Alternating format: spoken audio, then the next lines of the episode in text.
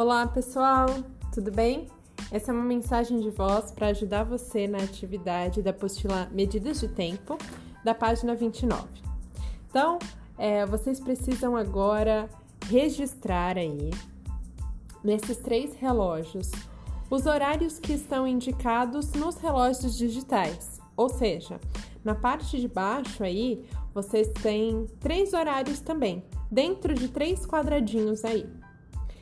Agora, o desafio então é marcar esse mesmo horário com ponteiros nos relógios de cima.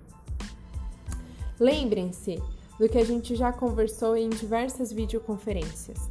Quando o ponteiro ele bate no 12, os dois ponteiros estão em direção ao número 12, é, nós temos então a primeira é, volta completa dos ponteiros no relógio. Mas o dia não tem apenas 12 horas, ele tem 24 horas. Então a contagem sempre continua. Então depois do 12, o número 1 se transforma em 13, o 2 em 14, o 3 em 15 e assim por diante.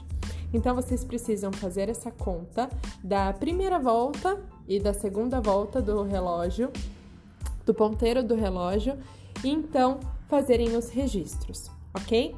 Para isso, a Tata vai disponibilizar para vocês um documento onde vocês vão relembrar é, sobre esse assunto, sobre esse papo que a gente já teve sobre os relógios digitais e os relógios analógicos, que são os relógios de ponteiro.